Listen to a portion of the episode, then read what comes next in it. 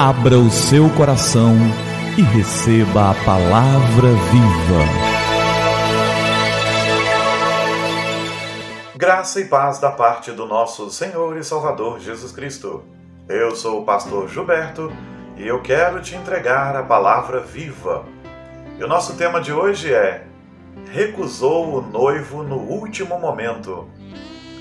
Uma jovem cristã, membro de igreja onde era muito ativa, conheceu um rapaz não cristão e começou o namoro. Os primeiros encontros foram muito alegres. O rapaz, muito amável, lhe satisfazia todas as vontades, inclusive a acompanhava à igreja pacientemente. Assistia aos cultos e até frequentava as reuniões de jovens. Depois da festa de noivado, ele se retraiu um pouco.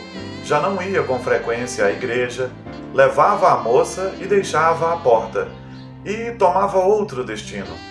Vinha buscá-la mais tarde.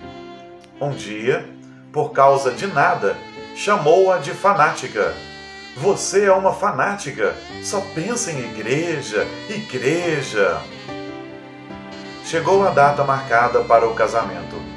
O noivo, ao lado do pai, recebeu do sogro a noiva lindamente vestida, de braços dados, continuavam lentamente em direção ao púlpito, onde o pastor os esperava para a cerimônia. O noivo aproveitou e, num cochicho à noiva, disse: Aproveite bem a oportunidade porque é a última vez que você vem a essa igreja. Foi uma revelação estarrecedora para a moça. Ela ficou seriamente preocupada. O pastor iniciou a cerimônia. Leitura da Bíblia, conselhos. Perguntou ao rapaz: O senhor aceita esta jovem como sua legítima esposa? Sim, foi a resposta pronta do rapaz. E a senhora aceita esse jovem como seu legítimo esposo? A moça não respondeu. Houve um momento de expectativa. O pastor insistiu. A senhora aceita este jovem como seu legítimo esposo? Não, pastor. Não quero me casar com este rapaz. Prefiro ficar com Cristo e com a minha igreja. Em Mateus, no capítulo 10, nos versos 37 e 38, Jesus diz: Quem ama seu pai ou a sua mãe mais do que a mim, não é digno de mim. E quem ama seu filho ou sua filha mais do que a mim, não é digno de mim. E quem não toma a sua cruz e não me segue, não é digno de mim.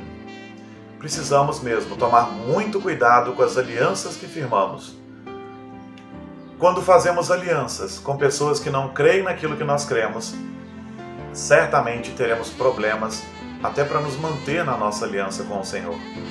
Temos que tomar cuidado com o quanto amamos as pessoas ao nosso redor, porque se as amarmos mais do que a Cristo e se abrirmos mão de Cristo por causa delas, então elas são os nossos ídolos.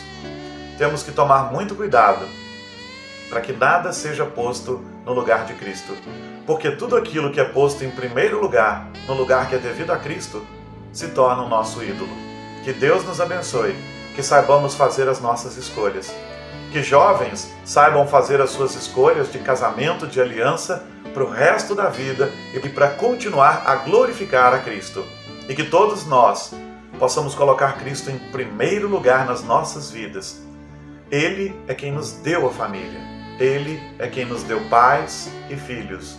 Logo, Ele é quem deve ter o primeiro lugar. Ele é o doador de todas as bênçãos. Que o Senhor nos abençoe e que seja assim, em nome de Jesus. Vamos orar? É tempo de falar com o Senhor do universo. Pai querido, obrigado pela graça do Senhor nas nossas vidas. Ensina nossos jovens a buscar relacionamentos santos com pessoas que creem como nós cremos, que creem como eles creem.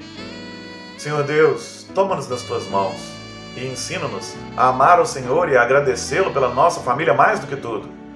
Não é que não vamos amar nossas famílias, nós, devemos amá-las, mas que o Senhor seja amado mais que tudo, servido mais do que todos e buscado mais do que todos e do que qualquer coisa.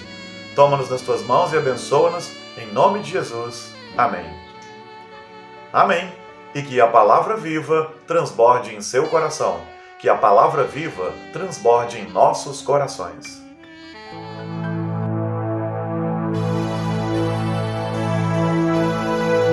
Abra o seu coração e receba a palavra viva.